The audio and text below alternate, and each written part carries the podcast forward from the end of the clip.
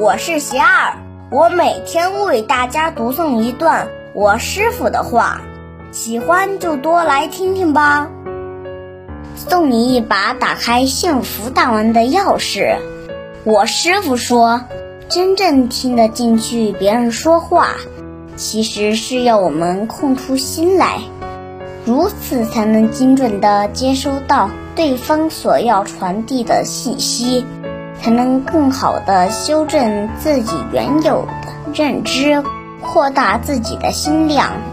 内心如果经常这样自我训练，我们就有可能获得别人更多的帮助。懂得了好好听话是智慧，就好比掌握了一把打开幸福大门的钥匙。大家有什么问题？有什么想问我师傅的，请给贤儿留言，贤儿会挑选留言中的问题，代为向师傅请教，然后在今后的节目中回答哦。